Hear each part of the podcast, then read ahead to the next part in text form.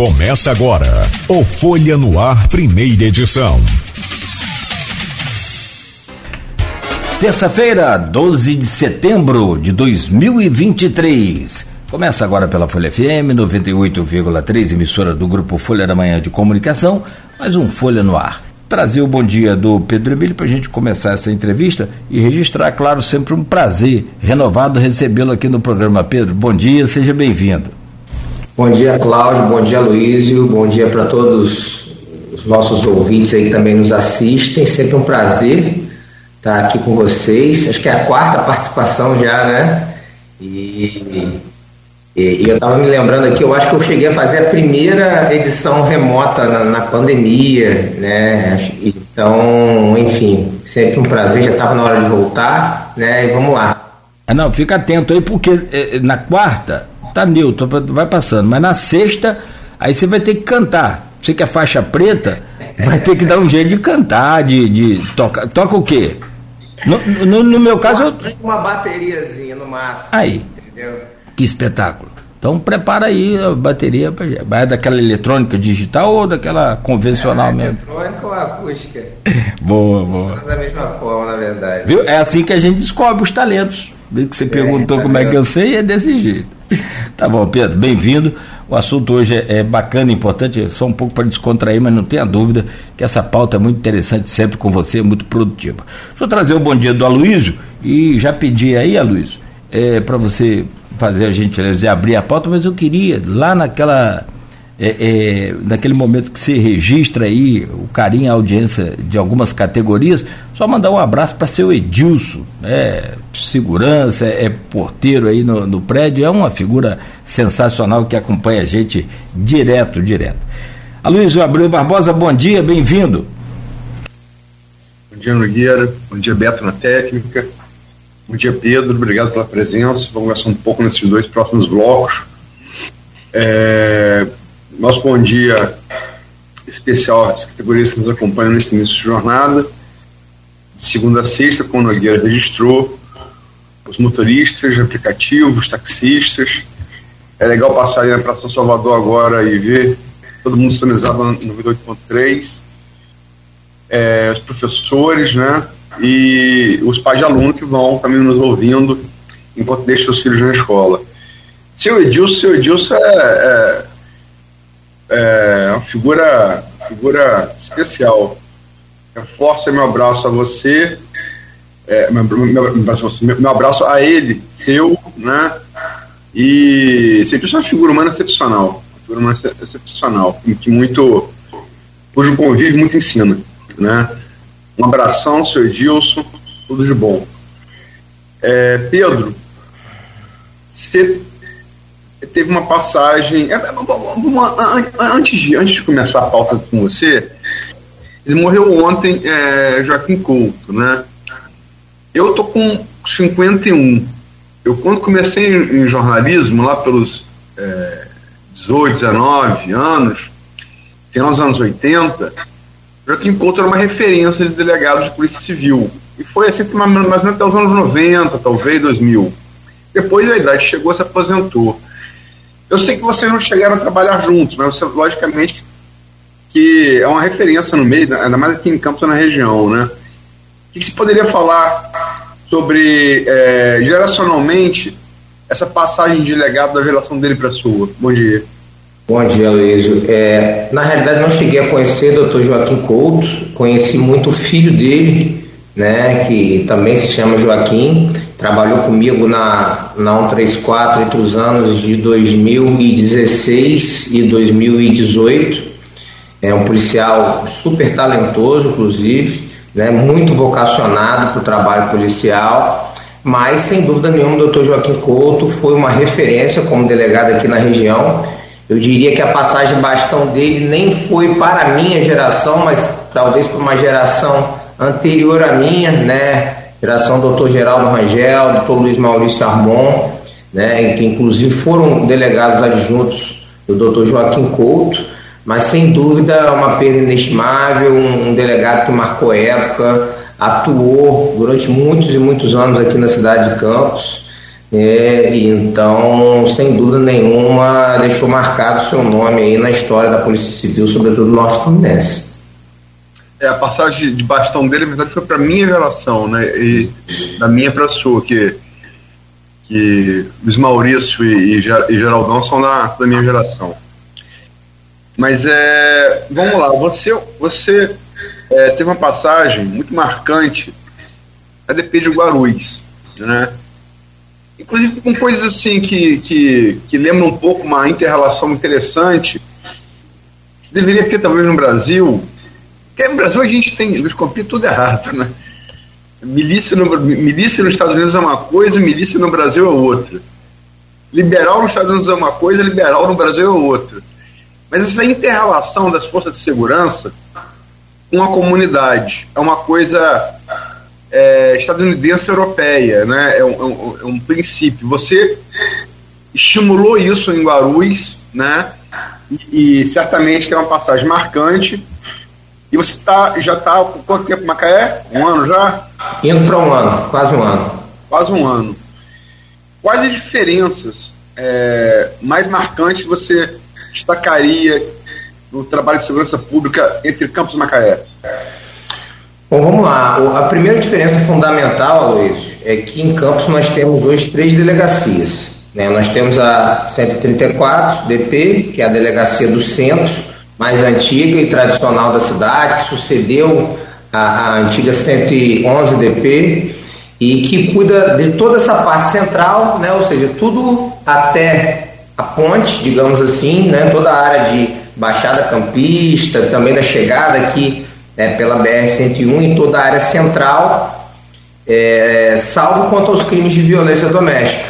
Né? A 146DP ela vai pegar tudo que acontece é, do Rio até a divisa com o Estado do Espírito Santo, é uma circunscrição gigantesca também, que atende aí mais de 200 mil pessoas, que trata de uma criminalidade um pouco mais conflagrada, né? a gente vai falar muito ali de letalidade violenta, de homicídios, é, existe um cenário é, criminológico muito próprio em Guarulhos, que é o fato de você ter é, pequenas células ligadas à atividade narcotraficante se digladiando ali pelos domínios, então é uma região muito é, quente naturalmente com relação a conflitos armados, e por isso que de tempos em tempos a gente é, é, enxerga dificuldades de contenção dos índices de letalidade violenta daquela região e tem uma terceira delegacia ainda que é a delegacia né, especializada para atendimento à mulher vítima. Em Macaé a gente não encontra essa diferença, né? Nós temos é como se nós tivéssemos lá três delegacias em uma. Então a gente vai ter que ter essa atuação mais que é de fundo mais central, que vai trabalhar ali é, a questão muito patrimonial, vai ter toda a repercussão social e política de fatos mais gravosos, somada à atividade de repressão, essa criminalidade mais conflagrada, como acontece, né, como seria uma atividade um pouco mais análoga à delegacia de Guarulhos, e vai ter que lidar ainda com a temática da violência doméstica, que é, é um, um problema endêmico no nosso país, até mesmo cultural, que reproduz milhares e milhares de ocorrências por ano dentro da delegacia. Então a gente tem um cenário de gestão de segurança pública, na minha forma de ver, um pouco mais complexo do que o que a gente encontra aqui em Campos, aonde quanto titular de cada uma dessas unidades você consegue se debruçar sobre eh, problemas de forma um pouco mais isolada, um pouco mais especializada, digamos assim. Então isso foi uma diferença grande que a gente sentiu. É, você é, respondeu logicamente a diferença do, do seu trabalho, da, da, da, sua estrutura, né? Mas em relação, é, que eu pergunto também, em relação a, ao cidadão, ao, eu, eu, usei, eu usei o exemplo da, da, dessa, dessa, desse comando que você fez na DP de Guarulhos, muito, muito é, é, entrelaçado com, com a comunidade de Guarulhos. Né? É, e aí você sente melhor o, o, o, ser humano, o cidadão. Que diferença você, você se é que existe, né? Uhum. Entre o macaense e o campista, são vizinhos tradicionais, né? Você sentiu? Então, nesse ponto de vista especificamente, eu não acho que reside aí uma grande diferença, não. Lá a gente tem conseguido avançar também nessa participação, é, é, tem conseguido avançar em trazer a comunidade para a problemática da segurança pública, né? inclusive lá, é, e é inclusive natural aí no desenvolvimento né, é, é tecnológico e cultural mesmo do dia a dia. A gente tem, inclusive, um trabalho uh, até um pouco mais avançado em termos de publicização das atividades né, que a gente desenvolve, a gente atua né, é, mais enfoque na parte de assessoria de comunicação. Então a gente está hoje, inclusive, um pouco mais perto do cidadão em Macaé do que a gente conseguir estar em campos. Isso, sem dúvida nenhuma, é, estimula o engajamento da participação do cidadão na sistemática de segurança pública, porque, como já foi repisado uma série de vezes por nós em diversas entrevistas, a participação da população é fundamental para o avanço nos resultados de segurança pública. É, nós atuamos é, sempre com um quantitativo de policiais muito limitado, então nós não temos como ter olhos em todos os cantos, sobretudo né, a gente falando aqui de territórios muito extensos. É, Macaé, além da cidade, para quem não lembra, vai pegar toda aquela região de serra e a gente precisa estar tá preocupado com tudo que acontece é, em todo, nos quatro cantos da circunscrição, é, a qual está submetida a nós. Então, essa participação da população é fundamental, participando com informações sobre paradeiros de criminosos, sobre crimes que estão sendo cometidos, né, a prova testemunhal e aí eu diria que lá em Macaé, talvez você tenha uma facilidade a mais também na obtenção dessa prova testemunhal, que por vezes, principalmente em Guarulhos, é muito complicada aqui em Campos. Né? É, são pessoas que estão submetidas aqui a um cenário de é, é, é, é profunda exposição a, a, a, criminosos e a atuação de células, né, de facções traficantes e tal então que tem muito medo de participar de qualquer forma, e lá a gente ainda talvez consiga trabalhar isso um pouco de uma forma melhor, né? Enfim, é, do ponto de vista populacional é esse. É, existem cenários, é, é, diferença entre cenários é, socioeconômicos, né, que é marcante, é a gente analisar todo o desenvolvimento econômico trazido ali pelo offshore, né, e pelo Parque Industrial de Macaé, que acaba trazendo muitas pessoas de fora. Então, aqui você tem é, é a população campista, normalmente, é, é, assim, quase que 100, não vou dizer 100%, evidentemente, mas vamos falar em 90% campista. Né? Em Macaé você tem o trânsito de culturas diversas por dentro da cidade, mas isso, por outro lado, torna o ambiente um pouco mais cosmopolita. Então, todas essas características acabam refletindo de alguma forma para levar a Macaé uma percepção, uma cultura um pouco mais de capital do que Campos, que é uma cidade muito mais tradicional, mais conservadora, e isso acaba, de certa forma, se traduzindo também é, é, é na cultura criminológica, que, sem dúvida nenhuma, é um reflexo do, do aspecto social do ser humano. É, Macaé também tem outra característica que eu percebi interessante, Pedro. Não sei como é que está agora, depois de pandemia, após pandemia também. É toda sexta-feira, depois de meio-dia, eu trabalhei na. O grupo tem também uma rádio aí, uma emissora aí, e naquela época era AM ainda, né? Depois a gente migrou para FM, mas é, sexta-feira depois de meio-dia, você esquece tentar visitar cliente, alguma coisa, some todo mundo. Não sei se isso facilita aí seu trabalho é, diminui bastante aí o número de, de, de da, da, população que você acabou de, de falar agora aí, flutuante, né? Que são pessoas de fora. Aqui Exato, imagino que assim, hum. final de semana, pelo menos umas 150 mil pessoas deixam a cidade ali, porque são muitas pessoas que residem para trabalhar, os hotéis estão sempre lotados, tem uma rede hoteleira é, profícua, né? E, e, o final de semana realmente bem mais pacata a cidade, aí sim já tomando mais contornos de cidade do interior. É verdade. Aqui no grupo de WhatsApp do, do programa e do blog Opiniões do Aloísio, tem é, uma pergunta do Arnaldo Garcia. Delegado, com tantos crimes corriqueiros presenciais, a Polícia Civil lida agora com os virtuais, os cometidos pela internet. Como está aparelhada a Polícia Civil no interior para as investigações dessa nova demanda criminal? Claro, então, é, eu acho que eu gosto sempre de dividir essa matéria nos crimes é, por meio digital praticados de forma, vamos chamar, semipresencial, ou seja, quando o criminoso ele pratica o crime por meio digital, mas ele está naquele local, né? Ou seja, alguém de Macaé praticando crime contra uma vítima de Macaé. E tem um crime que está sendo praticado por uma vítima em Macaé e às vezes o cara está lá no Mato Grosso. Né? É, evidentemente, existe uma dificuldade é, mais específica na apuração desses delitos quando nós temos, é, sobretudo em outros estados, né, a presença desse autor criminoso, porque de fato, ainda que a gente chegue a atingir uma qualificação, né, a gente vai ter que trabalhar com o envolvimento de duas forças, né, então é, existe toda uma complexidade logística de você levar é, esse crime à apuração e esse indivíduo à, à prisão.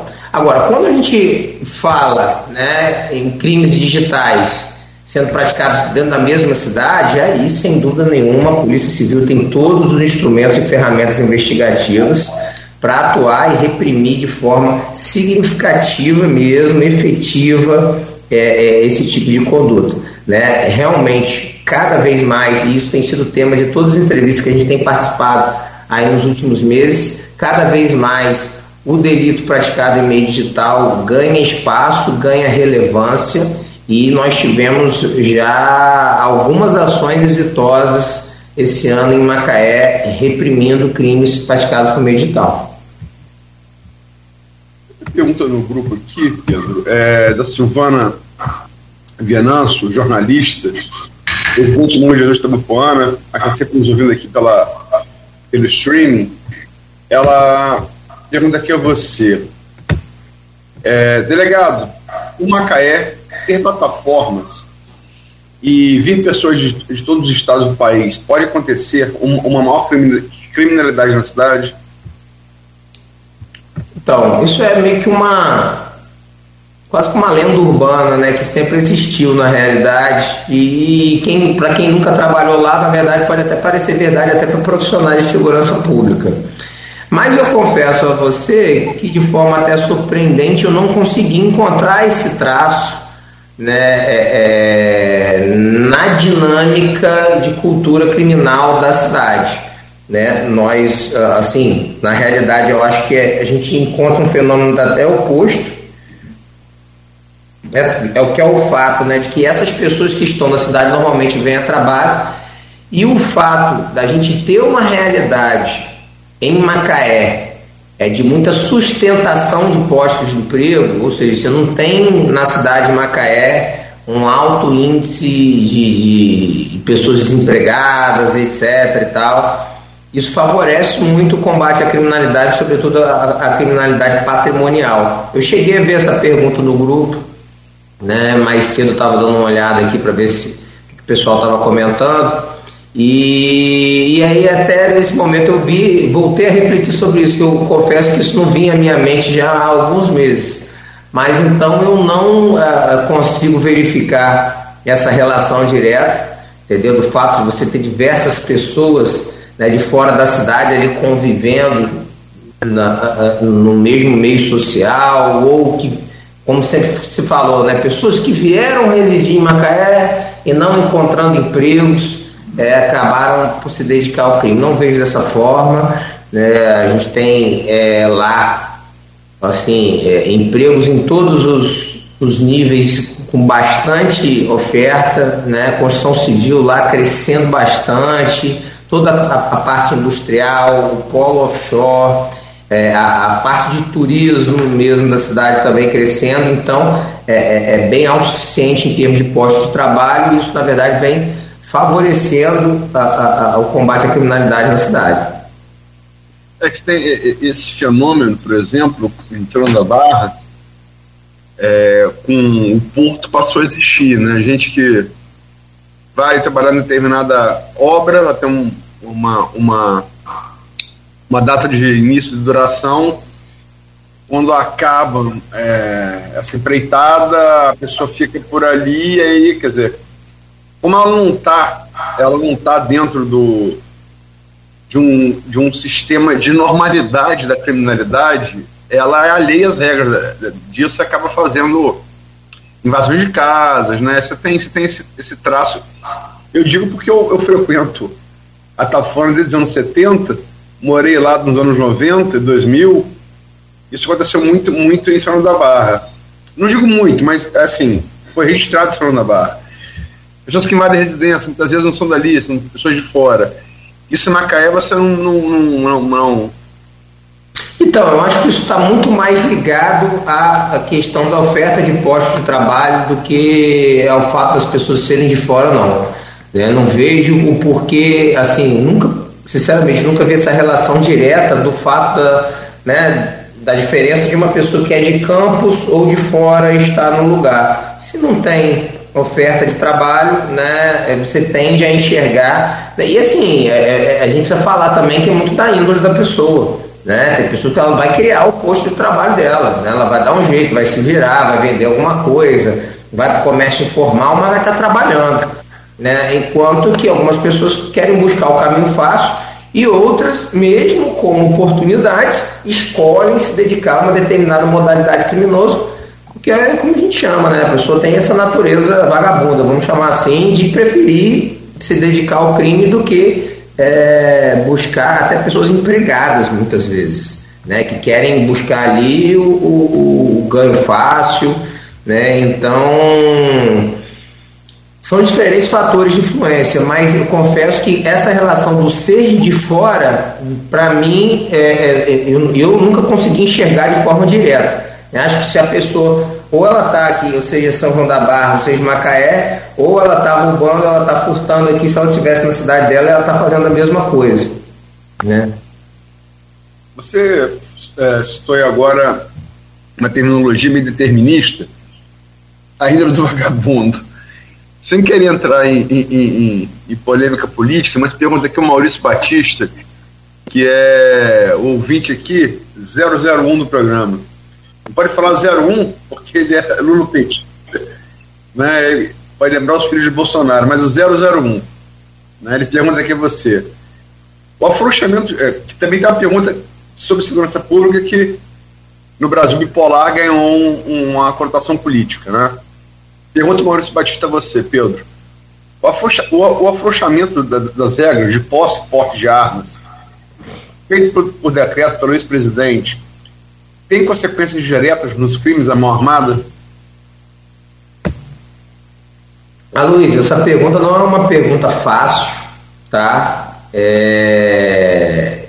Assim, que a gente poderia fazer um programa inteiro só sobre esse tema, na realidade, né? Porque, assim, tem coisas que a gente concorda plenamente, né? Falando, assim, sobre a política pública lá do governo Bolsonaro. Tem coisas que a gente concorda, tem coisas que a gente discorda, tem coisas que a gente acha que precisa existir um meio termo, né? É complicado você definir, né? E aí seria eu falando, né? Quem sou eu para dizer qual é a configuração ideal? Porque cada um vai ter a sua. A verdade é essa. O presidente, à época, levou a efeito a, a, assim, a configuração que ele entendeu cabível. Assim, é, existem dados né, que, que demonstram, pesquisas, né, que demonstram que o excessivo afrouxamento com relação a quantidades de compra poderiam ter aberto canais de desvios de armas e munições. Bom, agora, é, eu acho que aonde a gente pode conversar é sobre o quantitativo que está liberado. Agora, permitir que o cidadão tenha acesso àquela arma de emprego pessoal dele, de, né, de defesa pessoal dele, de seus familiares, eu sou totalmente a favor. Tá? Seguidas regras, né, possuindo legislações que nos permitam é, fiscalizar e controlar, que forma que, né, ou seja, o cara vai estar tá lá fazendo seu, eh, o seu, todo o seu, como que eu vou dizer, é, seu exame é, psicossocial para ver se é uma pessoa que tem condição de portar uma arma. Ele vai estar comprovando o treinamento regular na utilização de armas de fogo, entre outras medidas. Eu sou a favor de que ele tenha sim acesso à arma de fogo para proteger si e sua família. Pessoal ligado a tiro esportivo, eu acho que sim, precisamos né, é, é, garantir a eles a possibilidade né, do envolvimento esportivo para os verdadeiros atletas. Né? Eu acho que precisa existir uma prova né, de que de fato essa pessoa se dedica a competições esportivas. Né? Ela precisaria estar ali comprovando anualmente a sua participação em é, é, é, competições esportivas no número X por ano para que no ano que vem ele continue com a sua é, é, é com sua permissão de posse, o porte, enfim.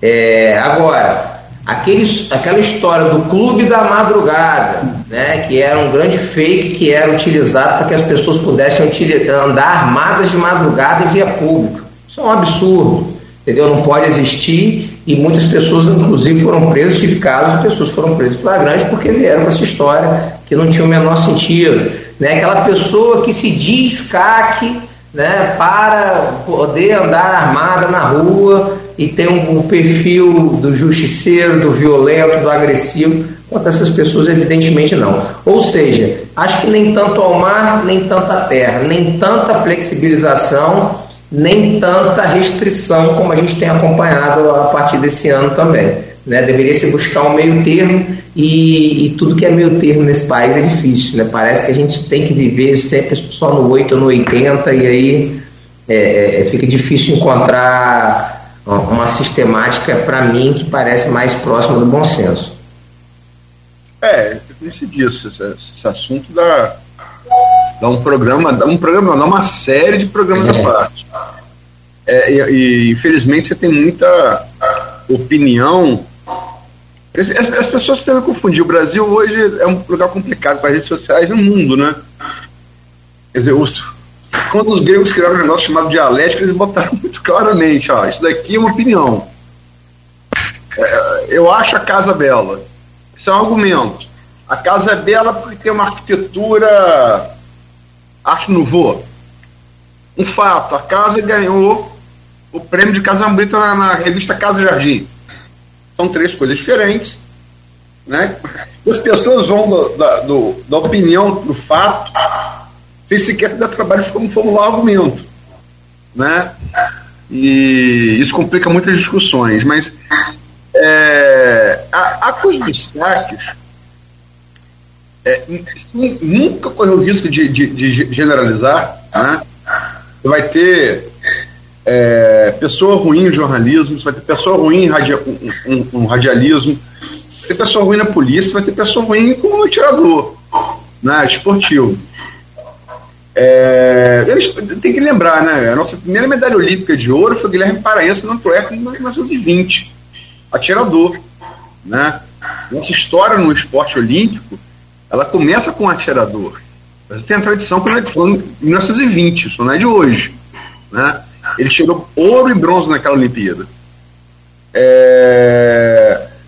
Mas me parece que há, assim, é, é, pelo que eu vejo, Pedro, estudos de que, como você falou, essa coisa dos craques teria alguns craques teriam sido tirados justamente para já, já dolosamente para ser utilizados para armar, armar Isso é verdade. criminalidade. Isso é verdade.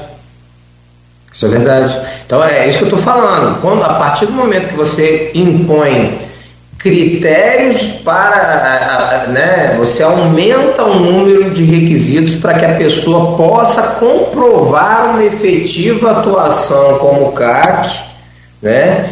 e a partir daí garantir a permanência do seu porte, sua autorização de compra e etc. Quando você é, permite de forma frouxa, né, e aí talvez até com cunho político eleitoral, aí evidentemente é algo que não vai funcionar, não vai dar certo. Mas é, a gente tem aqui é, na nossa cidade uma tradição grande no tiro esportivo Né? Meu próprio cunhado é um, um atirador esportivo de nível nacional. Né? Então você precisa estimular é, é, que enfim, você precisa estimular o esporte, né? você precisa fomentar o esporte mas né, garantindo, uma vez que a gente está falando, né, está tratando de uma temática ultra delicada em termos de segurança pública, você precisa né, é, é meter a mão naquilo ali para realmente é, é, criar uma sistemática legal que funcione onde tem que funcionar e não funcione onde não tem que funcionar. Não foi o que aconteceu, na minha forma de ver, no governo anterior. E aí, a partir desse momento, a gente precisa rever essa experiência, que também não é chegar agora né, e, e, e fechar completamente essa porta. A gente precisa é, trazer mais bom senso para a matéria, na minha forma de ver. Pedro, fazer é, é minha última pergunta, são 7h46, minha última pergunta acerca de segurança pública. Embora tenha várias outras, mas enfim, é, temos que é, terminar o bloco e virar a chave. É, a gente sabe é, que, quer dizer, o Rio, isso vem lá nos anos 70, é, quando foram juntar preso político da ditadura militar com criminoso normal, digamos assim, e a organicidade das, das organizações de esquerda que aderiram à luta armada contra a ditadura militar era uma coisa, era uma, era uma organização hierarquizada, né, com organização. Quando esses dois universos tomaram, eles, eles se conectaram, sobretudo o presídio de Grande ali, né, no, no, hoje desativado, alguns anos desativado, isso gerou logo o Comando Vermelho. A própria, o vermelho vem da, dessa associação, né? E dali a coisa se difundiu em, em, várias, em várias siglas, nem é bom ficar repetindo o nome delas, porque elas vivem muito propaganda, né? Uhum. Mas você tem, e buscam isso a partir dos anos 90, inicialmente até saudado por políticos como César Maia, como Dor Paz, né? muito pela família Bolsonaro, e aí já mais recente, a, as milícias, né? que são é, muitas vezes. É, esse perfil tem mudado também nos últimos tempos, né? mas inicialmente, pessoas das forças de segurança ou então é, algumas vezes ligadas a, a, a, corporações afins, assim, tipo bombeiro militar. Não se deve generalizar, tá? Mas você tem é, é, pessoas com passagem pela polícia militar, com passagem pela, pelos bombeiros, com passagem pela própria polícia civil, e elas é, passam a rivalizar com o tráfico no que se chama crime organizado. Como é esse perfil hoje no estado do Rio e como esse perfil, o que, que tem de semelhante em Campos e Macaé e o que tem de diferente? Bom, vamos lá. Primeiro, Aloysio, eu acredito, né, com toda essa fundamentação histórica que você expôs, que é totalmente real, perfeitamente colocado, eu acho que no final das contas, é assim que eu trato pessoalmente, eu acho que a Polícia Civil como um todo trata esse fenômeno dessa forma. A gente está falando em todos esses casos a gente está falando de crime organizado.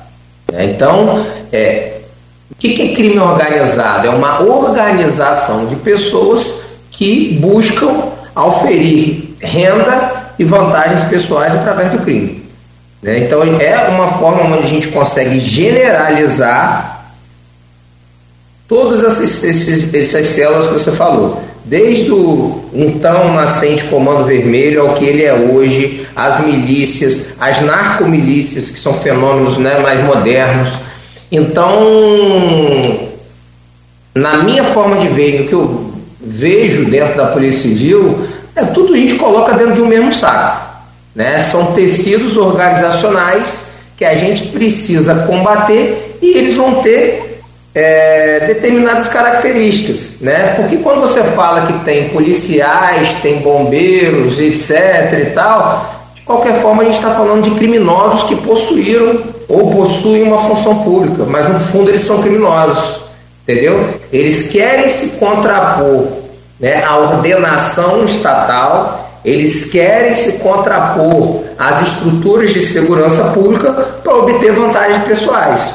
No fundo, sejam eles policiais, bombeiros, guardas, é, é, é guarda, policiais penais, né? ou seja, pessoas que de alguma forma possuem uma função já ou já possuíram ou não possuem, que é uma característica comum dessas organizações milicianas também, né? Ela não é contra, ela não, não, não, não, não integra ali apenas é, é, funcionários da, da, segurança pública, né? Ela tem ali também os justiceiros de bairro, ela tem o vigilante, ela tem todo mundo que de alguma forma tem uma, uma predisposição para imposição violenta, mas que não é o negro da comunidade, entendeu? Porque se você pensar, muitas vezes o que vai alterar a nossa concepção sobre essas duas castas, vamos dizer assim, é a origem de cada um, né? Um ali é o negro, né? Quando eu falo negro é porque a maioria esmagadora, né, da, da, dessas comunidades elas nascem de, de, fenômenos que remontam desde a escravidão, mas evidentemente, né, tem brancos, etc e tal. Mas eu digo que o negro tem esse estigma, né, no sentido de estigmatização. Então, você tem ali é, é, o, o, jovem oriundo da comunidade, e do outro lado você tem aquele que talvez tenha tido alguma opção a mais e tal, de, de escolaridade né, social, e com isso conseguiu ascender uma, uma função pública, mas são todos criminosos. E da mesma forma que nem todos os policiais são criminosos, nem todos os moradores da comunidade também são. Pelo contrário, são as minorias que acabam se dedicando né, a esse envolvimento criminoso de contraposição a, ao Estado. Tá? Então, dito isso, o que, que eu quero dizer? Não vejo é, é, é, diferença relevante entre o funcionário ou ex-funcionário público, né, seja de fundo é, policial ou não, e também aquele pessoal que está ali enraizado, vem da comunidade e acaba né, se envolvendo com facções traficantes. Para mim é tudo crime organizado, ponto. E acho que a Polícia Civil ela trata dessa forma também. Né? Então você vai ver o mesmo, né, e aí isso precisa ser muito revisado.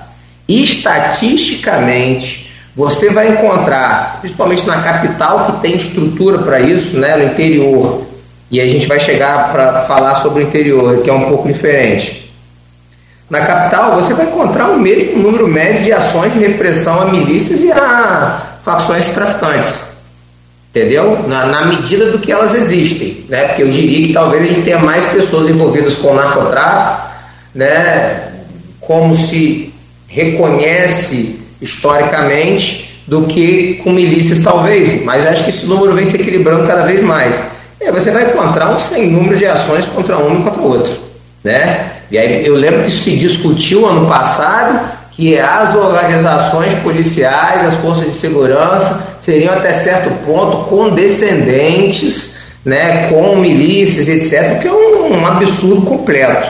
Né? Você tem um sem número de ações da Polícia Civil e também da Militar nos últimos anos né, mas principalmente da Polícia Civil, porque o, combate ao crime organizado exige toda uma questão voltada à inteligência e etc.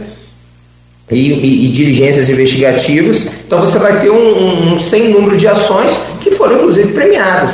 Nos últimos anos nós tivemos né, uma série de, de equipes que foram promovidas por bravura em função de ações de repressão à milícia. Então a Polícia Civil ela é, estimula a todo tempo, né, né, inclusive tem aí critérios de pontuação diferenciados, né, promoções por bravura para atuações de repressão a, associações milicianas.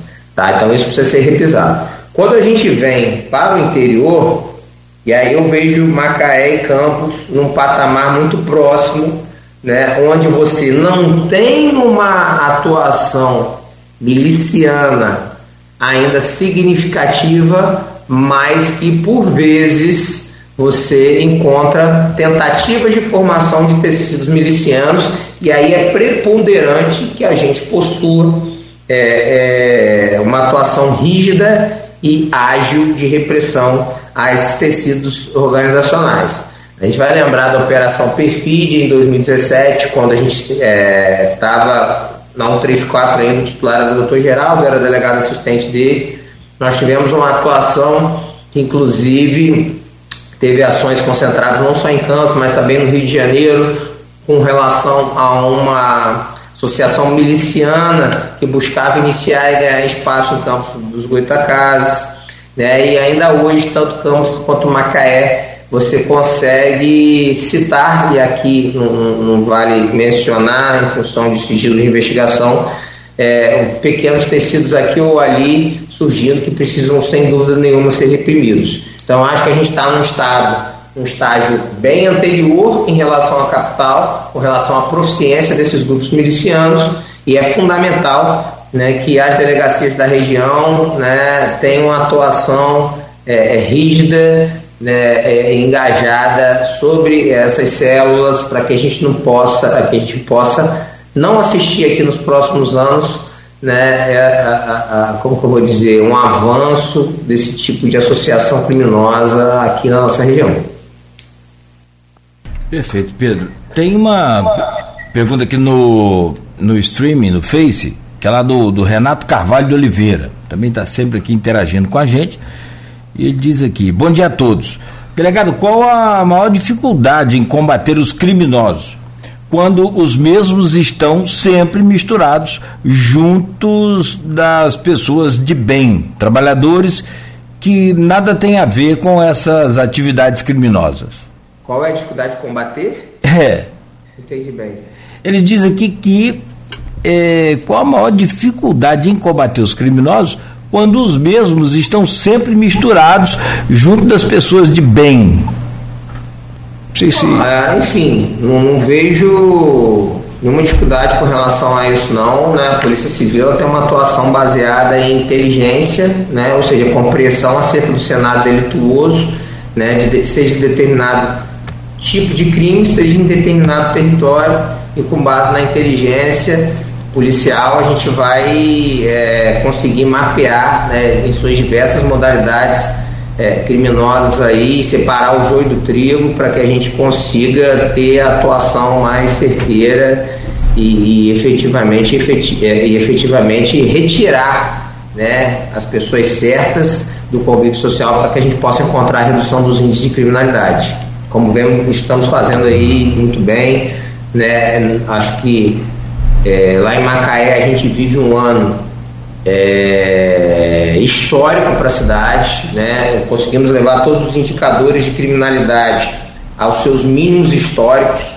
Parte de letalidade violenta, roubo de carga, roubo de rua, também roubo de veículo, que são os quatro indicadores estratégicos do Estado, todos no seu patamar mínimo da história. Né? A gente tem uma série histórica de medição desses índices, aí já contando com mais de 20 anos, e a gente conseguiu hoje trazer Macaé, que até muito pouco tempo, até o ano passado, se encontrava num, num, num profundo estado de, de avanço dos números é, de crimes, a gente conseguiu re, recuperar isso numa atuação integrada com o 32º Batalhão do, do, do Tenente Coronel Aredes, a gente tem tido uma atuação integrada extremamente bem sucedida na cidade de Macaé, inclusive contando aí com todo o apoio da municipalidade, da administração do prefeito Elvas, que muito nos ajuda e nos apoia né, com recursos, sejam humanos é, ou, ou, ou físicos mesmo, para que a gente consiga desenvolver bem o trabalho e com isso atingir os índices históricos que foram alcançados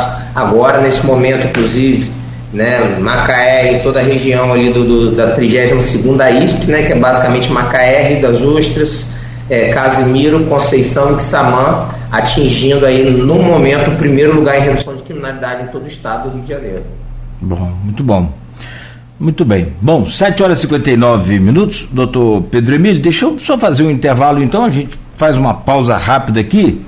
E próximo bloco a gente vira a chave e também, naturalmente, é, deixa o delegado aí descansar um pouco e vamos conversar com o cidadão Pedro Emílio. E aí, de olho nesses números das últimas pesquisas, tentar projetar as eleições de 2024, tanto a prefeito quanto a vereador. O programa tem o oferecimento de Coagro, Proteus, Unimed Campos, Laboratório Plínio Bacelar e Vacina Plínio Bacelar. Hoje estamos conversando com o Pedro Emílio, que é delegado da Polícia Civil, hoje titular da 123 ou do 123 DP de Macaé, já falando aqui sobre os números que merecem comemoração em Macaé, né, com a, a redução aí da violência. E a gente volta para esse segundo bloco e eu peço ao Aloysio Abreu Barbosa para abrir aí, por favor, essa, essa sequência agora, Luiz. Pedro, eu vou é, fazer a última pergunta, que eu esqueci de fazer sobre segurança pública. Tem outras perguntas, é, Nogueira citou o caso de São Francisco, que infelizmente, até, até por ser é, um município muito, primeiro, muito extenso territorialmente, pouco habitado, proporcionalmente, né? E segundo, por ser é, divisa, né? Divisa de estados, né? É, realmente tem, a, a criminalidade tem muito São Francisco, São Francisco de, de Itabapuana, que desde o tempo que era sertão de São da Barra tem uma tradição é, não muito boa, talvez, de, de violência, né? Violência com arma. É, mas a questão central, central que eu falo do centro da cidade, é, roubo de fio e, e, cano de cobre. Isso, isso é, vários, vários estabelecimentos comerciais é, nesse feriadão, é, que fecharam as portas pelo, pelo hiato do feriadão, é, chegaram na segunda-feira sem poder ler ar-condicionado porque tinham roubado o cobre tudo da, da, do, de, desse estabelecimento, inclusive o Folha da Manhã. E a gente sabe assim, não existe crime sem demanda, assim, é, que, que, não, que não venha de uma demanda, né, uma demanda gerada. Né? É, tá sob investigação, como você falou, é, já explicou no início, da, da 134, DP. Né, dois homens foram presos, portando material é, que parecia, parecia ser material furtado. Mas a gente sabe que isso não existe sem a fiscalização forte dos ferros velhos. Né? Eles que geram a demanda, os que operam legalmente, também não podemos generalizar. Como é que você vê esse problema? Bom, Luiz, é, é esse, esse problema, para mim, ele é fundamentalmente legal. É um problema de legislação. Hoje, infelizmente, o furtador não fica preso. É, a gente, se você pede uma prisão, geral ela não é deferida. Se você prende flagrante, esse cara não fica preso. Isso porque existe uma certa condescendência legal com essa modalidade criminosa. Então, o que simplesmente não há é o medo. O cara que está furtando é, o fio hoje, 6 horas da manhã, não sei amanhã, mas depois da manhã está arriscado, ele já está de volta ao trabalho, vamos chamar assim, entre aspas, entendeu? Porque ele não ficará preso.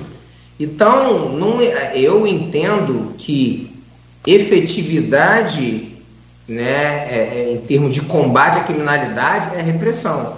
Se você não tem uma repressão, é, como, como eu vou dizer, compatível com o problema, o problema criminoso que está posto, você não vai encontrar resultados. Entendeu? Então, se você analisar, por exemplo, repressão ao homicídio, né, que é um carro-chefe da Polícia Civil, onde a Polícia Civil se faz muito importante, porque, é, para a gente resumir muito aqui, você precisa identificar quem são as pessoas que estão matando, né, levar investigações à frente com relação a essas pessoas, obter ordens de prisão e, a partir daí, cumprir essas prisões através das operações, tirar esses caras que continuam presos por um tempo e você segue fazendo isso. Você consegue ver a redução claramente né? Hoje em Macaé nós trabalhamos com relação a agosto, né? fechando os dados na semana passada desse mês, a diferença em relação a agosto de 2022 foi de 80% na redução de, de homicídios. Entendeu? Então, por quê? Você tem aliados uma legislação correta, com a rigidez correta, com um trabalho bem planejado, bem executado, com o Ministério Público, o Judiciário, né, priorizando também esse tipo de análise criminal, então funciona. Quando você tem uma legislação que não te permite entregar efetividade no trabalho de repressão, você não vai atingir o resultado. Então, é, a gente fala, ah, vamos reprimir o, o ferro velho. Eu nunca vi uma modalidade criminosa ser resolvida a partir da repressão à demanda. Entendeu? Porque outros ferros velhos serão abertos, esses ferros velhos serão reabertos. Você não vai conseguir manter é, esse estabelecimento sem funcionar, ainda que ele seja lacrado através de medidas judiciais, ele será reaberto e se ele trabalha dessa forma, ele vai continuar trabalhando, porque o crime de receptação também não tem o tratamento legal correto. Entendeu? Então, é um problema muito mais de fundo legal do que da atuação das forças de segurança. A sociedade tende a achar que a polícia faz milagre, ela não faz. Que tudo, que toda matéria ligada a crime é um problema de atuação policial, mas não é assim. Pode ser um problema de atuação em nível judicial, pode ser um problema de atuação é, em nível legal, porque não existe a disciplina legislativa correta. Né? Nós somos um país processual penalmente extremamente condescendente, entendeu? E a gente encontra o reflexo disso diariamente na nossa vida, no nosso dia a dia. Então, sem dúvida nenhuma, nessa temática, né, que também é de saúde pública, tem um cracudo, né, tem um viciado em drogas que é, vive disso para pagar sua droga, entendeu? Então, são vários fatores que não passam por um problema de atuação de forças de segurança. Não tenho a menor dúvida, a atuação das forças de segurança no país é uma das coisas que mais funciona aqui. Tem muita coisa, né? E, e, e você consegue medir isso em números, tá? Você consegue medir isso estatisticamente, você consegue medir isso analisando os critérios de, de produtividade que são utilizados pela força policial e você vai ver que a polícia realmente funciona, entendeu? Só que por vezes a problemática que está posta não vai encontrar solução na atuação das forças de segurança, né? mas ou na atuação de outras instituições ou na atuação na, na, a partir da, da, do exercício parlamentar da modificação legislativa. É, vamos, vamos virar a chave, é, até porque essa resposta sua me dá, dá asa para isso. É, se o problema é legislativo, esse Congresso mais conservador já é eleito muitos muitos anos. Em tese, pelo menos, deveria, deveria ser um problema. Se é mais conservador, o político mais conservador tende a ser mais duro com a criminalidade, em tese, tudo isso em teoria. Né? Então, esse Congresso seria, seria, é, seria é, feito à luva né, para encarar esse problema. Sim. Mas vamos pular do, do, do, do federal, estamos falando logicamente de Câmara de Deputados e Senado Federal, para o nosso canavial, como diria Capi. Vamos baixar aqui na, na, no, no, na nossa planeta 50K. E aí, é, em respeito à sua função, Pedro, deixar bem claro que o que você falar aqui vai ser enquanto cidadão, não é enquanto profissional de segurança pública, não é enquanto, não é enquanto delegado. Mas assim, é, quem conhece, assim, você tem vários tipos de, de, de, de, indivíduos em, qualquer tipo de profissão, né? E no convívio profissional, você vai aproximando também do, conhecimento da pessoa, como ela pensa, como ela age. É, você é um, é um é policial é, que trabalha com, com, segurança pública, sempre foi muito politizado, sempre se marcou por isso, né? É um camarada de perfil, perfil político, se eu tivesse que definir de centro-esquerda, né, sem radicalizar ali na centro-esquerda, o que, o que não é tão comum assim. O bolsonarismo cresceu muito no, no, no na, na, na, sua categoria, né? É mais extrema-direita. É, e você, a gente sabe, assim, tem às vezes grupos políticos que, que, que tem algum cacife, tem algum poder, mas não tem nome, né? Seu nome eventualmente já foi sondado pela sua atuação em Guarulhos, não de maneira formal, mas já foi, já foi pensado. O nome da Natália já, já, já, já foi ventilado, titular da, da, da, da 134DP. Né? É, isso ocorre. Né?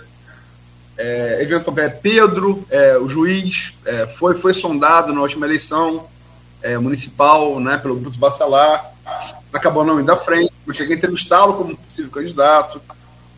Enfim, é, para falar de política de maneira objetiva, sem, sem, sem ao largo da simpatia pessoal, são as pesquisas, são os números, né?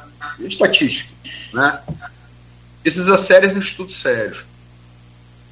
E você tem, nesse ano, é, a Folha teve acesso a íntegro de, de três pesquisas. Teve acesso a mais. Mas assim, eu não vou, enquanto analista de pesquisa, fazer de uma fatia. Ou eu vejo a íntegra ou não faço. Posso até citar informação e tal. É um motivo simples. Você está falando da, da evolução de Macaé. Né? Eu posso pegar um, um, um específico, um específico que não foi tão bem assim, dizer, ah, isso daqui é o todo. Não, não é o todo. Isso daqui é um específico. Então você tem que ver a pesquisa toda. Quais foram? GPP de março, a Iguape de julho, que só tivemos acesso em, agosto, e agora a Prefab do final, do final de agosto. Né? Onde você tem até uns questionamentos em relação ao cálculo do universo que eles fizeram do leitor, um pouco diferente do que diz o IBGE 2010, que é a referência, deveria ser a regra. Né? Mas, enfim, elas apontam resultados muito semelhantes, né? Resguardada a diferença de instituto e metodologia, que dão, é, todos, eles, todos eles apontam a aprovação de governo de Vladimir de mais de 50%, Vladimir Garotinho, mais de 50%, chega a 70%, mas assim, mais de 50%. É, e a gente sabe que, historicamente, como o Eduardo Shimoda, é, estatístico, professor de estatística da, do doutorado Leda Cândido Mendes, disse aqui é, é, é, raro você ver um governo com mais aprovação não ser reeleito, isso é uma estatística histórica. E, e em termos de intenção de voto, todos eles é, projetam, muito cedo ainda, é, pouco mais de 12 meses para a eleição, mas proje projetam, se fosse hoje, uma reeleição de Vladimir em, em primeiro turno, né? Como é que você é, viu, enquanto cidadão, como é que você analisa esses números? Bom, é, eu acho que o, Vladimir ele lidera, evidentemente, como você falou, né, a, a, pesquisa por intenção de voto, mas eu acho que ainda é muito cedo, né, mais de 12 meses da eleição, para a gente conseguir cravar o que, que vai acontecer. Acho que ele inegavelmente faz um bom governo, né, e que isso é comentado pelas pessoas é, é, na cidade, mas a gente tem uma, uma outra liderança política na cidade, inegavelmente, que é o Rodrigo Bacelar, que vai ganhando cada vez mais uma repercussão já estadual.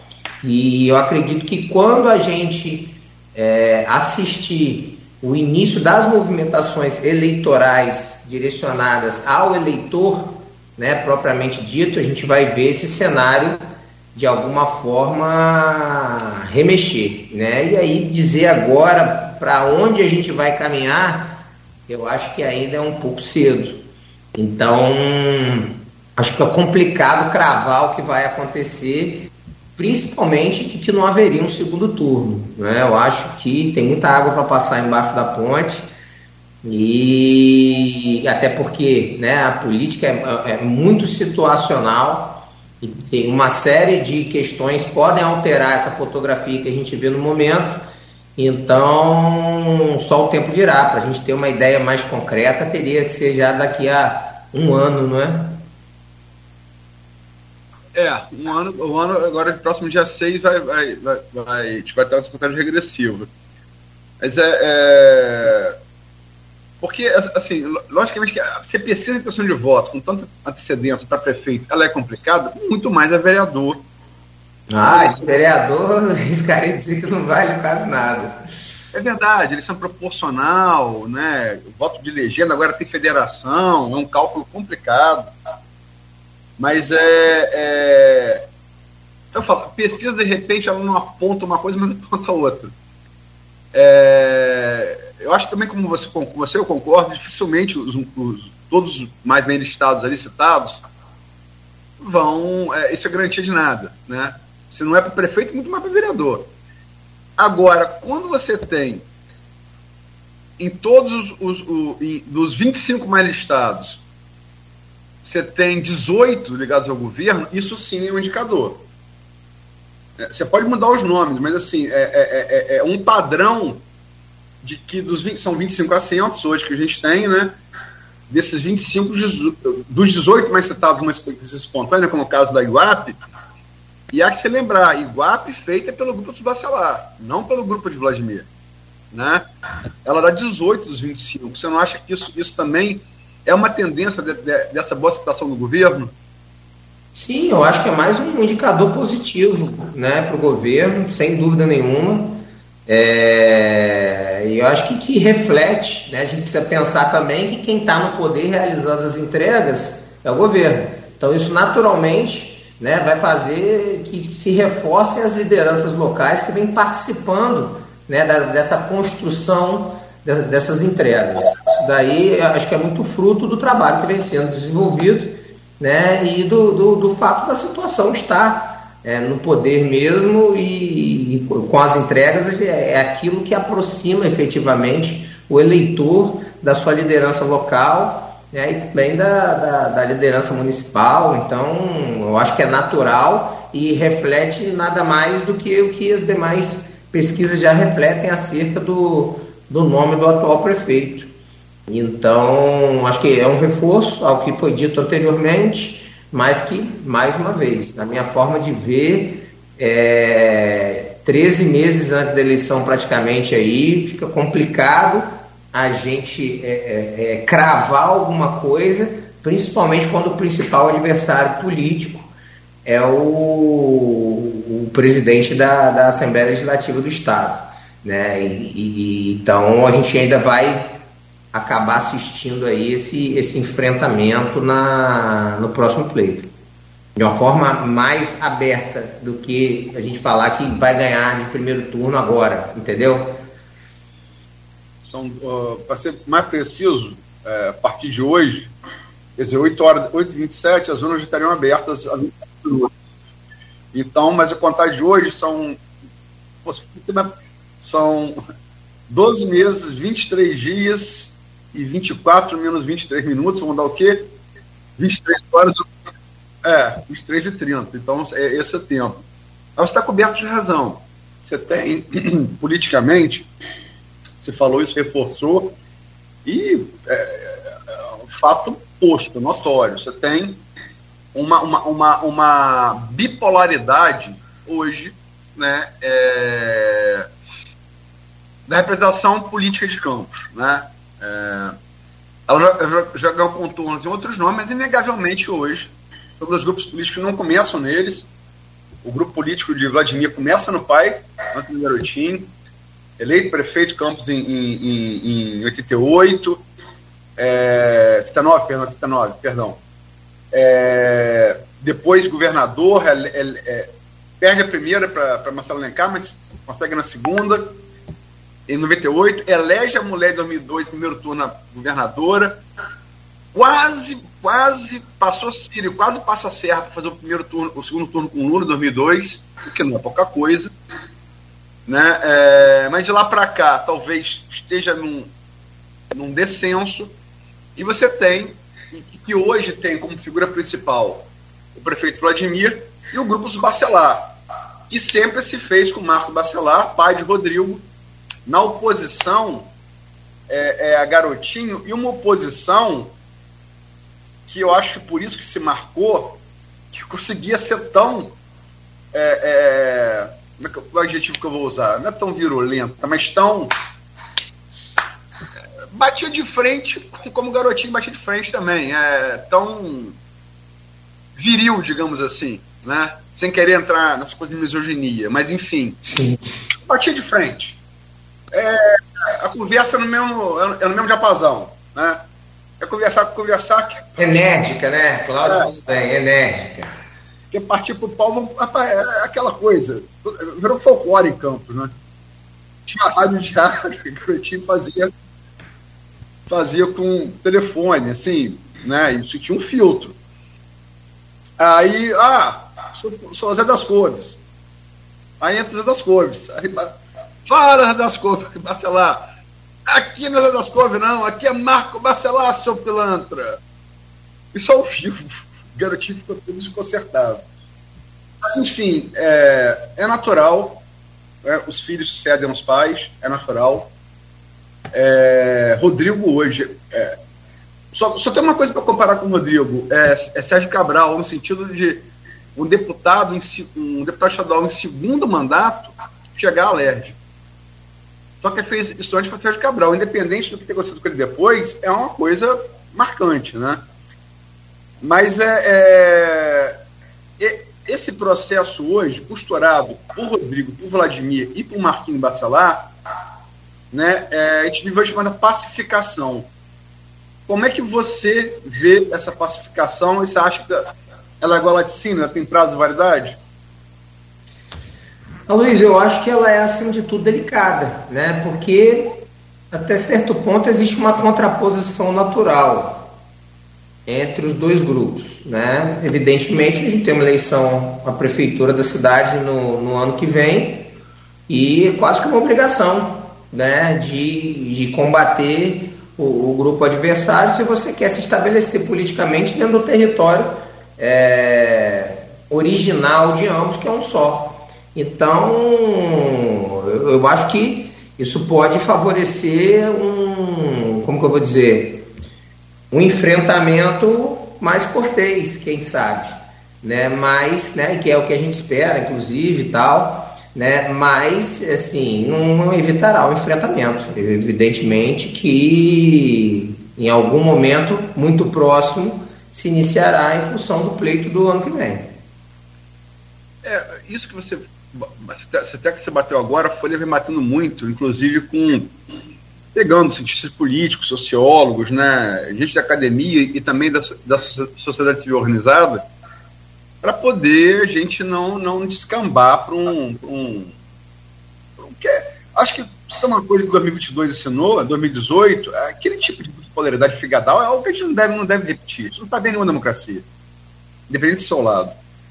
É, é uma tecla na qual você também bate, né, Pedro? Essa coisa de a gente pautar o debate nas propostas e não nas ofensas pessoais, né? Exatamente. Acho que a, esse enfrentamento ele precisa né, existir com maturidade, cada um mostrando o que propõe, fazendo política, evidentemente, né? Porque não existe outro caminho desde Roma, pelo menos. Me corrija se eu estiver historicamente errado, né? Mas é, fazer política, né, mostrar o que se propõe e ver o que, que pode acontecer. Acho que não tem que né, ter aí um enfrentamento mais carnal, mais pessoal, que é algo que não enriquece nada o debate, né, só atrapalha. Enfim.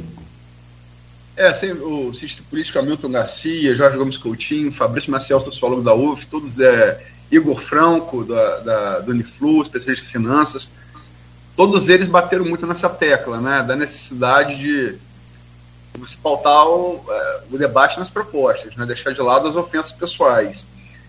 É, agora, Pedro, fazendo analogia, você está em, tá, tá em Macaé, está no profissionalmente Macaé.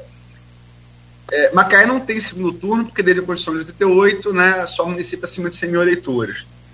Macaé não esse contingente. Mas Velbert também, assim como Vladimir, a gente podia falar de, de Carla Capucci também, São da Barra, né? É, gente podia falar do, do, grupo da Francimara, que a briga lá para ver quem vai ser o candidato do grupo. Né? São todos prefeitos bem avaliados. E é, qualquer chefe de executivo bem avaliado, onde você tem, é, você tem reeleição, é o favorito para se reeleger. E quando não, tem, quando é possível reeleição, quando não tem, ou quando tem, mas não é possível, que Francimara, no caso, seria, seria terceiro, o grupo dela né, se divide para ver quem, saber quem vai ser indicado. Você conhece melhor a situação de Macaé. Como é que você vê é, é, essa perspectiva do governo Velbert em termos de aprovação popular e, e, e perspectiva de reeleição no ano que vem? Então, com relação ao Elbert, né, a gente tem, é, como a gente falou aqui em Campos, a gente tem essa dicotomização, essa bifurcação política né, entre os dois grupos muito fortes que existem aí na cidade. Em Macaé isso não se verifica. Né? Você tem, é, até tradicionalmente, né, mas principalmente situacionalmente, né, no momento, uma, é, uma política mais uniformizada. Você vê hoje o Legislativo Municipal ele todo compõe o grupo do, do atual prefeito. Né? Você não encontra hoje no debate municipal é, outras lideranças que nesse momento estejam é, claramente anunciadas como adversárias do Elbert na eleição. Né? Existe um, uma tenta, um início, né? um movimento que muito mais parece é, a intenção de colocar o nome à prova né? por parte do Aloysio, que já foi prefeito, do que efetivamente uma, uma, uma decisão mesmo em participar, uma garantia de que de fato ele estará presente no pleito.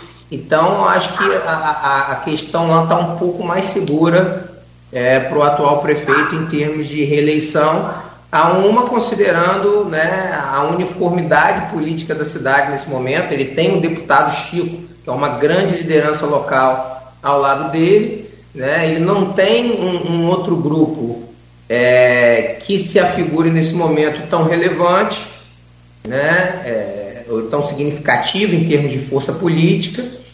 Então ele meio que navega lá no Oceano Azul e eu não vejo muito como tirar essa eleição da mão dele.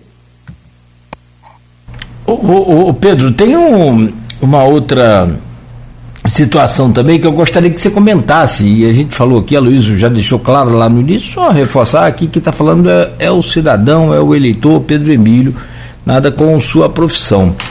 É, nas três pesquisas também, o, o Vladimir apresenta uma aprovação muito alta do governo.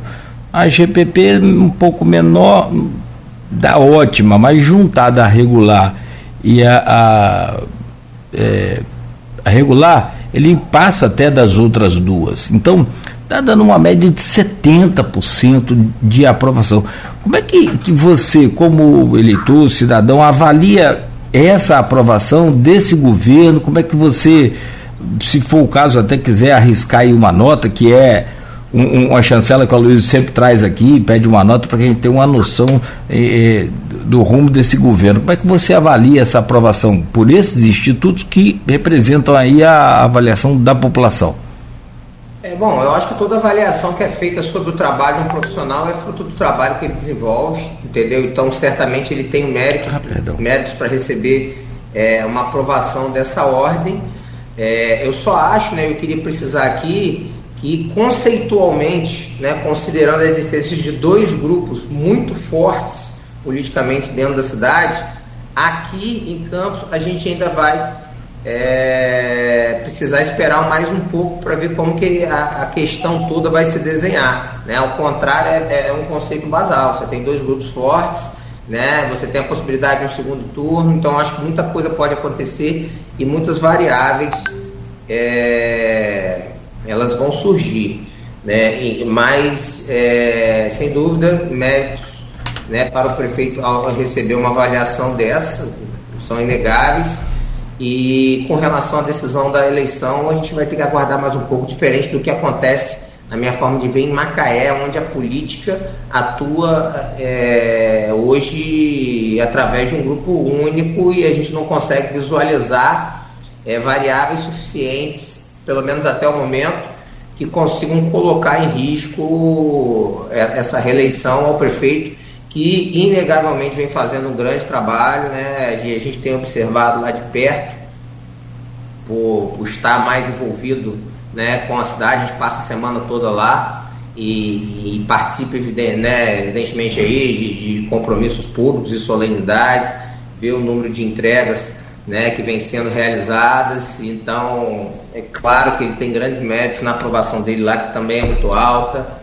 e, e, aí, em função desse contexto político diverso, eu não consigo visualizar ainda é, alguma força política que venha ameaçá-lo na reeleição lá. Hum. Eu acho que é isso. E, e uma nota, você arrisca? Cláudio, eu acho que não cabe, né? Considerando que eu sou um, um, um, agente político também, um agente público, né? Como delegado, eu acho que não cabe aqui, né? Claro que a gente, né?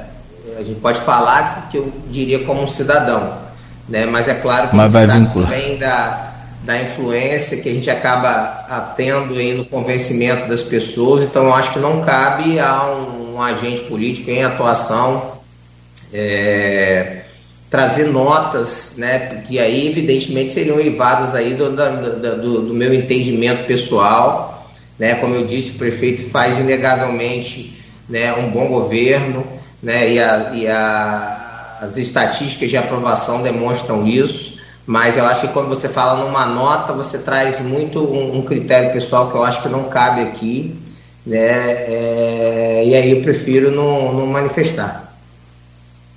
É, quando quando é, você falou de Roma, Roma antiga, período você, você tem, você tem o Roma República, né, vai até a Guerra Civil, e depois tem o Império Romano, que é o mais famoso e tal. Mas é, a República Romana ela se espelha muito na, na democracia de Atenas, né? Atenienses, Péricles, Solon e tal. É, é, a ciência política, nos gregos e romanos, ela, ela era muito, talvez, idealizada, né? Era muito o, o talvez quem rompe, rompe um pouco isso Aristóteles, uma, uma, coisa mais prática. Mas a, a, ciência política que a gente conhece hoje, ela surge com Maquiavel, né? Ele é Florenço do renascentismo, né? analisando ali no livro Príncipe, né? É, e tudo é, que é, é pragmática. É, a política dos homens, né? A política como ela é, né? E não uma política como é, algo etéreo, quase como uma religião, né? De bem e mal. Política não é isso. E, e, e, e, é engraçado, porque ao mesmo tempo que Maquiavel ele sacraliza a análise da política, ele fala o tempo inteiro na fortuna. Pode fazer tudo certo, mas se tiver fortuna, é, se não tiver fortuna, não pode não dar certo. Pode fazer tudo errado, mas se tiver fortuna, pode dar certo. É, Napoleão, se tivesse dois generais da mesma capacidade, ele escolhia porque tinha mais sorte. Né? Então é uma coisa que você não comanda, é o, é o imponderável. Né? É, vamos, é, o, o, governo Vladimir ele é muito beneficiado pela comparação direta com o antecessor, que é Rafael Diniz. E, independente de erros e acertos próprios, pode fazer outro programa sobre isso, uma série sobre isso, pegou é, duas PEs zeradas, o que não, não, acontecia desde nunca, desde que o PE começou a entrar nos anos 90 com o Arnaldo Viana. Né? É, no, no, 90 para 2000. Porque é certo, por exemplo, falar que, que Macaé ganha mais royalties. Campos não. Campos sempre percebeu mais pé do que royalties. Sempre foi. Desde que o pé começou a entrar. E Vladimir entra. Quando ele entra, o xará dele invade a Ucrânia.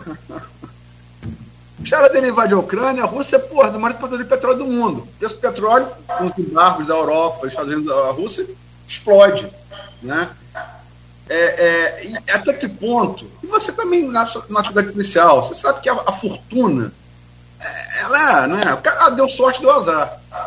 Até que ponto você colocaria a fortuna nessa, nessa boa avaliação que você fala que tem e, e a teste que as pessoas têm de Vladimir em comparação ao governo Rafael, Pedro?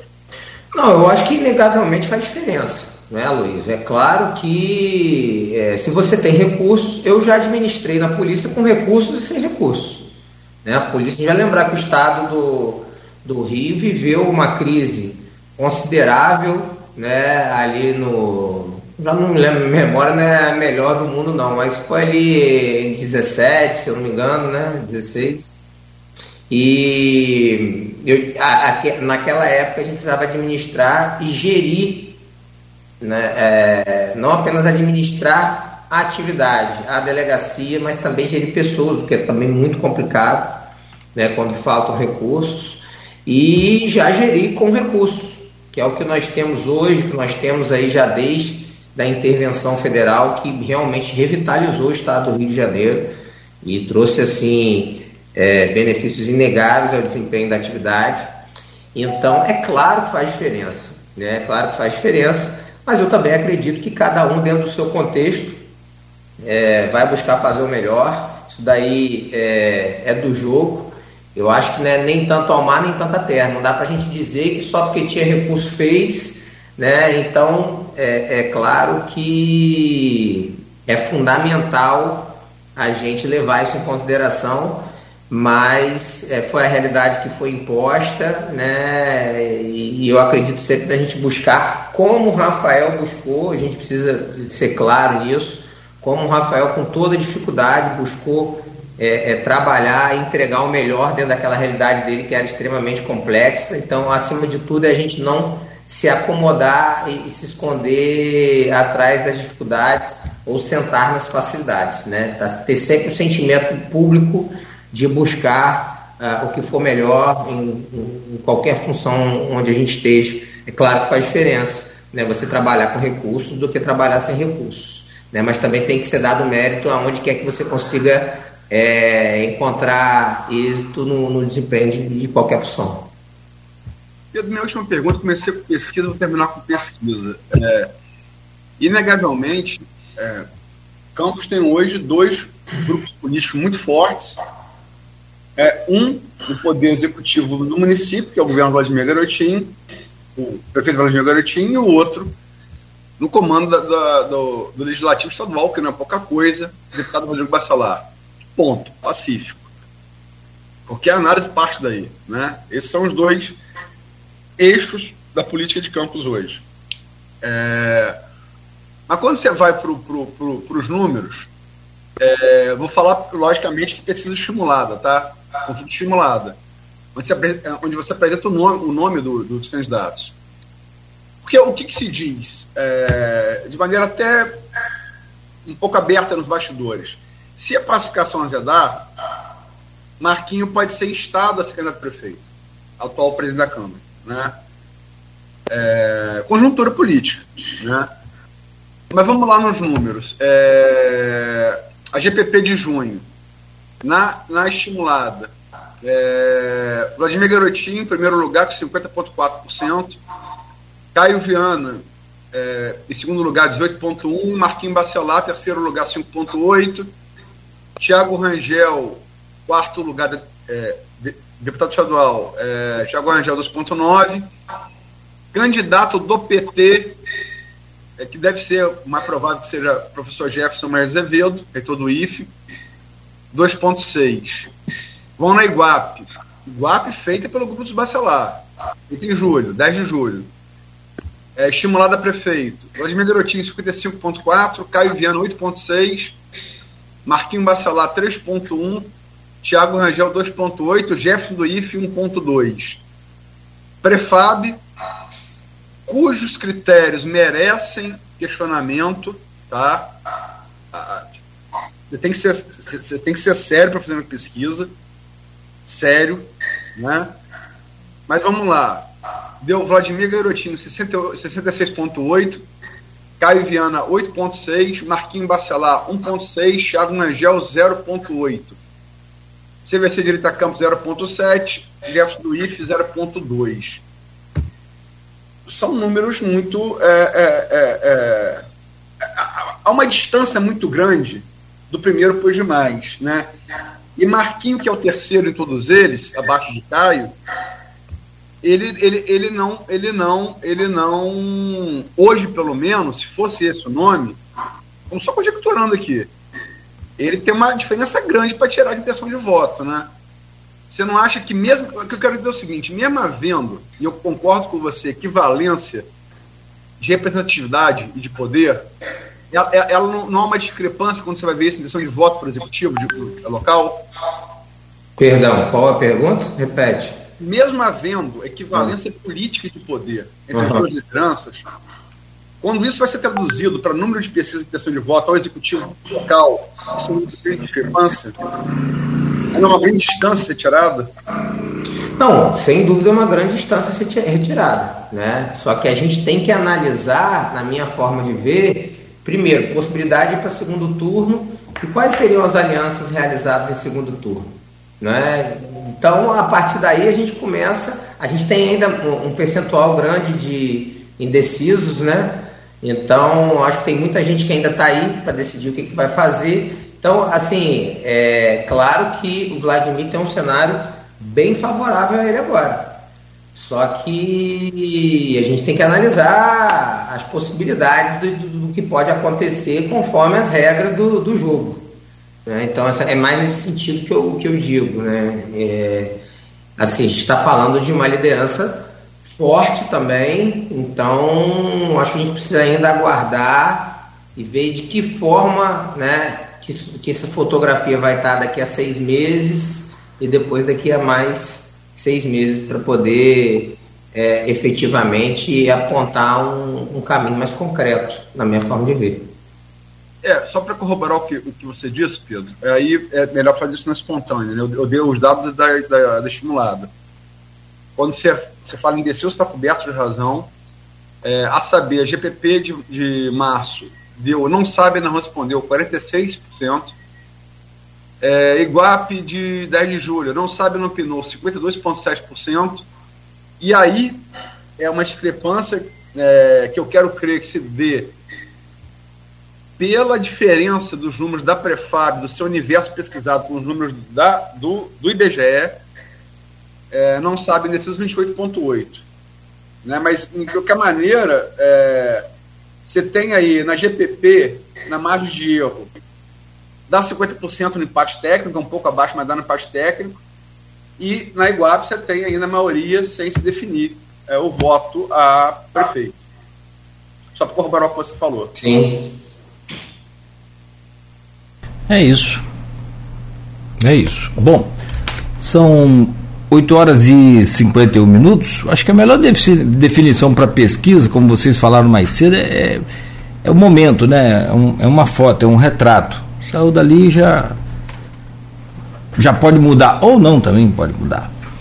Meu caro Pedro Emílio, muito bom, como sempre, muito produtivo, como a gente já falava mais cedo também, poder conversar com você aqui na, na Folha FM, sempre trazendo aí né, é, a sua bagagem de conhecimento e, e de boas expectativas né, também para a gente, como você falou aí agora, Macaé, é, com bons números na redução de violência, é uma excelente notícia, reflete também aqui para a gente, então acho que, ou seja, dá um sinal de que é, é, violência não vai acabar nunca, né, mas que tem como diminuir, tem como combatê-la e para isso que a gente é, é, é, tem aí bons profissionais como você. Obrigado por hoje, amigo. Sucesso sempre e estamos aqui de portas abertas sempre para poder ter esse bom diálogo contigo. Bom dia, irmão. Perfeito, Cláudio. Agradecer mais uma vez a participação, sempre muito estimulante.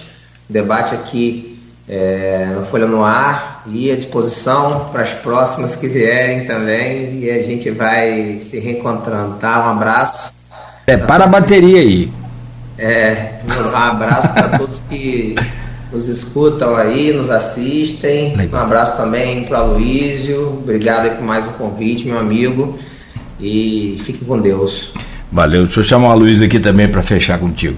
A Luiz, valeu por hoje também. Como você disse, Pedro Emílio é politizado, conhece também muito, mas sobretudo essa boa notícia lá da, da redução da, da violência em Macaé. Obrigado, Luiz. Bom dia. Ah, e, e amanhã parte dessa entrevista também no, no impresso, né? Amanhã no ponto final, né, mais entrevista no impresso. É, a gente tem, tem, tem repetido essas pesquisas, né? É, e, sobretudo, também essa campanha que a gente tem feito aqui em prol do cidadão, a elevação do nível da discussão política na cidade, né? Vamos discutir ideias, propostas, deixar a ofensa ao largo, né? É, esse é um pleito uníssono da, da imprensa, dos cidadãos e aí, sem as aspas, dos cidadãos de bem dessa cidade, né? não cidadão de bem que como ficou rotulado recentemente. Enfim, vamos, vamos, vamos, vamos divergir nas, nas, ideias, nas propostas, mas não, não pessoalmente. Pedro, é, agradecer a ele, é, o, o, trabalho que ele cumpre em Macaé é, confirma os números, assim como das pesquisas, os números das, das estatísticas de violência em Macaé confirma o trabalho que ele já havia feito em, em, em Guarulhos, né? não há coincidência, né? fez um bom trabalho em Guarulhos, está fazendo um bom trabalho em Macaé, um campista que está levando o nome da cidade lá também, então é, é, acho que isso é positivo para a cidade. Né? É, agradecer demais a Pedro. Pedro, tem uma única pergunta, última pergunta. Eu já vi seu nome sondado é, nunca de maneira oficial, como dignatário, mas já, já havia aventado. Há alguma possibilidade? Não, não tem possibilidade nenhuma, né? Na verdade, não existe essa intenção, essa pretensão. O nosso enfoque hoje é, é segurança pública e assim permanecerá, né, pelo menos pelos próximos anos. Né, então não tem qualquer desejo, qualquer pretensão nesse sentido não. Participaremos aí de mais um processo eleitoral apenas na qualidade de cidadão, né, levando meu voto lá no domingo e a energia e o engajamento é levar segurança para a população através dessa carreira que eu abracei já há mais de 10 anos e nesse rumo seguir. Rapaz, parece até corredor polonês, bicho. Pega de um lado, pega do outro ah, e você. Ó, Luiz, você quer saber? Hein? Desculpa, pois não. Quando a gente vem com a Luísa, a gente sabe que, que, que dar uma uma desviada aqui, né? não dá para. Mas a verdade é essa, né? Com relação a essa temática, nunca houve aí é, uma pretensão concreta, não. A gente acompanha né, o movimento político, sobretudo porque é, é, sempre gostamos né, da, de estudar né, não apenas essa matéria, mas ciências humanas como um todo, né, e acaba que as ciências políticas estão envolvidas é, nesse meio como um todo, mas verdade é, é participar aí do esses democráticos como cidadão unicamente e cumprir minha função, minha missão, que é levar segurança pública à população. Na verdade, Luiz, eu estou olhando aqui a imagem dele, ele está mais para pinta de deputado, sabe? Eu é. acho que a coisa vai em outro, como diz o Bruno Henrique, vai em outro patamar aí. Nada, que nada, que nada. Mas foi deputado a ser prefeito, né? Ou isso, não, é. vereador de ser prefeito. Ou isso. Não, é. não, não, não. Vamos de delegado mesmo. a gente fica à vontade. É, tá em casa. Tá bom, Pedro. Grande abraço, amigo. Se cuida aí sempre para você estar bem e cuidando da gente também, da nossa família, da segurança de todos nós. Grande é abraço. Grande abraço. Valeu. A Luiz, bom dia também. Até amanhã. Ah, amanhã, desculpa, desculpa, perdão. Amanhã anunciar Vamos fazer duas entrevistas com dois candidatos a reitor, a reitor da UENF, amanhã por ordem de sorteio, Nogueira. Por favor, fale você, que você que fez o sorteio, por favor. Carlos Rezende vai estar conosco amanhã nessa, nessa primeira entrevista dessa etapa aí de, de convidados e na quarta-feira a Rosana também vem como a nossa convidada. São os dois. É, na última eleição, me lembro bem, na quinta. Amanhã é quarta. Na quarta vem o Carlão Rezende, Carlos Rezende. Na quinta, a Rosana. Na última eleição, eu me lembro, acho que foram quatro candidatos, né? Três candidatos. Três candidatos. Tinha um, acho que. Raul, Carlão e Medina. E depois teve um, acho que desistiu também, enfim. Não, não, não, não, não. não. Depois teve segundo turno. Depois teve segundo turno, né? Que não vai haver agora porque é, são dois apenas, né? São então, dois. Um só. Perfeito, é porque aí não vai precisar de necessidade de, segundo turno. Então, confirmado pela. Salvo empate, né? Que ninguém. ah, sim, é. Não sei qual seria o critério de desempate. Eu não sei. É, não, não, vou confirmar também aqui, mas é isso. Então amanhã o Carlos Rezende e na quinta-feira a Rosana conosco aqui no, no Folha no Ar, nessa rodada de entrevistas aí a candidatos à, à reitoria da UENF. Gente, fechamos por aqui. Bom dia a todos. A gente volta amanhã às sete. O oferecimento é de Co Coagro, Proteus, Unimed Campos, Laboratório Plínio Bacelar e Vacina Plínio Bacelar.